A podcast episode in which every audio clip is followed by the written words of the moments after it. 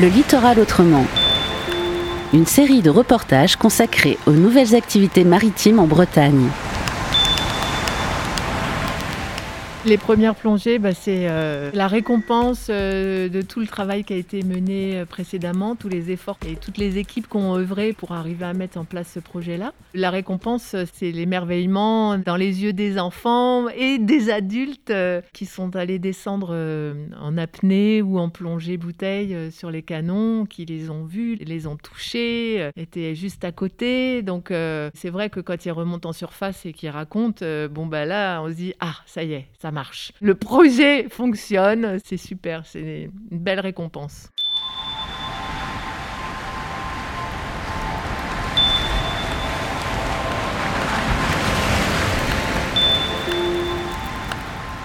Nous, la Dramar, on est à caractère euh, patrimonial et culturel, donc euh, on s'inscrit dans des activités euh, comme les Journées européennes du patrimoine.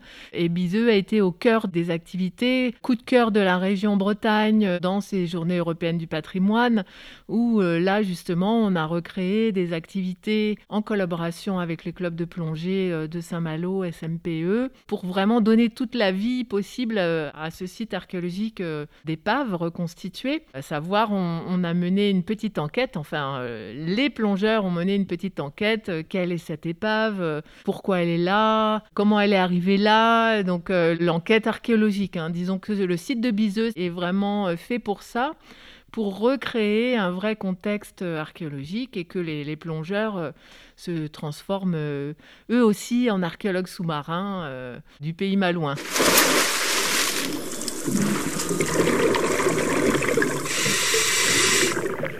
Dans le cadre des accords euh, Adramar, euh, ville de Saint-Malo, le contrat de ville permet euh, de donner accès aux enfants des quartiers défavorisés à tout le monde de l'archéologie sous-marine, donc en, collaboration avec le club de plongée SMPE. Nous avons fait découvrir à une vingtaine d'enfants, adolescents à peu près, ce que c'est que l'archéologie sous-marine. Et donc pour certains, ils venaient plonger pour la première fois, n'avaient jamais mis la tête sous l'eau. Et là, ça a été une, réelle euh, prouesse pour eux, c'est-à-dire que surpasser leur peur, euh, qu'on va aller sous l'eau, comment ça va se passer, et les canons, ils sont comment. Et, donc, euh, c'était vraiment fabuleux de voir avec quel plaisir ils ont abordé ce site. Et bah, bien sûr, ça se passait à un moment où il fait très beau, très chaud sur Saint-Malo. On était en plein mois d'août et il y avait un petit côté vraiment fabuleux de voir le plaisir de ces jeunes, de se dire ça y est, moi aussi j'ai réussi à aller voir les canons, à les toucher, euh, arriver à se surpasser eux-mêmes. Déjà, ils étaient très fiers.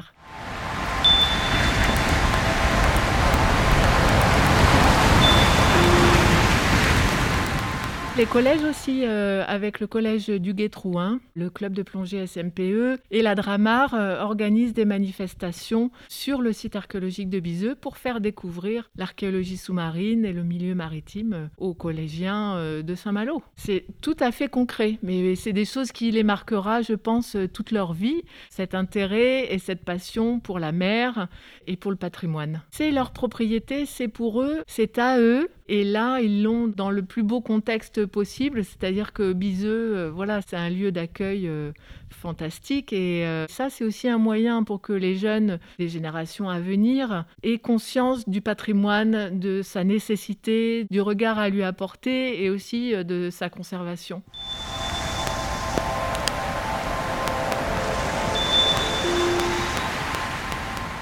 Qui fait le charme, en fait, c'est le mélange euh, des deux mondes, c'est-à-dire euh, le patrimoine euh, et le naturel. Donc, Biseux est très, très riche au niveau faune et flore. Et je dirais que l'épave reconstituée de Biseux contribue à ça, puisqu'en fait, très rapidement, les algues viennent se fixer sur les canons. Et comme les algues sont là, les petits poissons arrivent et toute la chaîne alimentaire. voilà, donc ça fonctionne très bien ensemble. Et pour le visiteur, bah, c'est fantastique parce que c'est très animé. Ce reportage a été réalisé par la Corlab avec le soutien de la DREAL et de la région Bretagne. Retrouvez-le en podcast sur corlab.org.